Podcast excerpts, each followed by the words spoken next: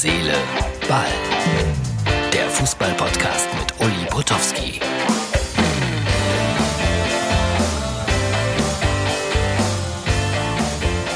Hallo Freunde von der Herz, Seele, Ball. Das ist die Ausgabe für Montag. Blicken auf die Corona-Uhr. Sie steht. Nicht mehr lange. Was für ein Spieltag. Hochinteressante Begegnungen. Der erste FC Köln, das habe ich gerade noch gesehen, verliert 1 zu 2 gegen Union Berlin. Was mir imponiert hat, da standen irgendwie zwei oder drei Fans draußen vor den Stadiontoren, haben sich so einen kleinen Wagen gebaut, haben da zwei dicke Boxen draufgepackt, hatten Sky auf dem Handy oder auf dem Laptop, dann haben sie von außen zugeschaut und die Stimmung versucht, ins Stadion hineinzutragen. Also was den Fans alles so einfällt, äh, großen Respekt, hat aber nicht geholfen. Wie gesagt, der erste FC Köln verliert 1 zu 2 gegen Union Berlin, hat auch nur drei Punkte, genau wie der FC Schalke 04. Aber der ist äh, vom Torverhältnis her noch schlechter und deshalb ist Schalke 18. Und das macht mir persönlich natürlich große Sorgen. Hab wieder viel darüber gelesen heute. Ich habe mir erlaubt, einen kleinen Scherz zu machen im Schalke-Forum. Oh, oh, oh, da gab es dann böse Gegenstimmen. Stimmen. Hör auf damit, keine Scherze. Ich mache keine Scherze mehr. Fußball ist nun mal so ernst. Und wer weiß, vielleicht ist das für Schalke so ja sogar ganz gut, wenn die mal absteigen.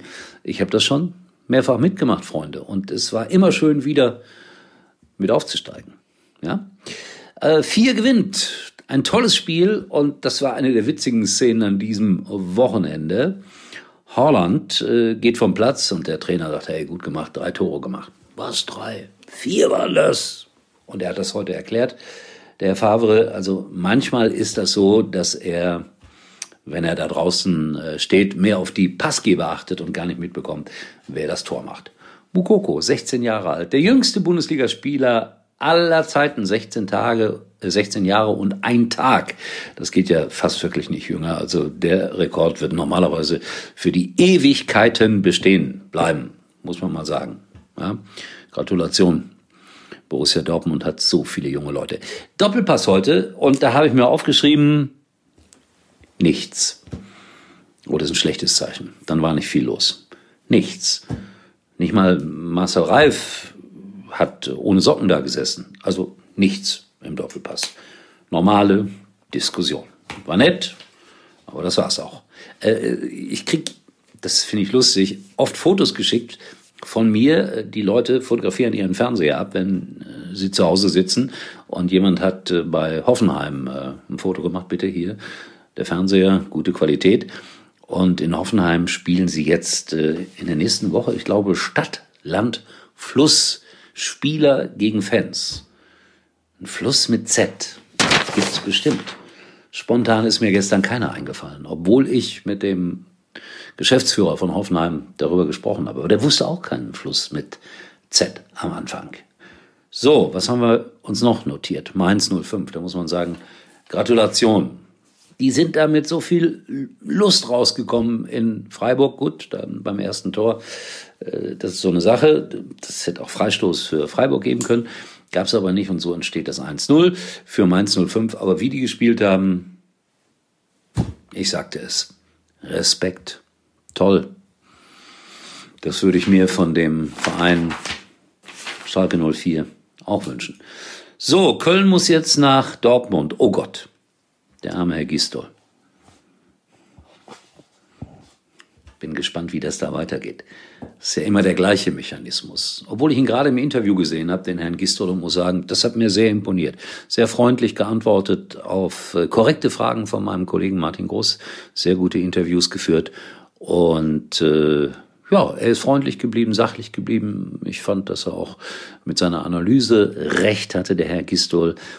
Also geht doch auch in solch prekären Situationen so zu antworten. Nur in einem Punkt hat er widersprochen, als äh, Martin Groß sagte, ein Punkt ist fast zu wenig. Nein, jeder Punkt zählt.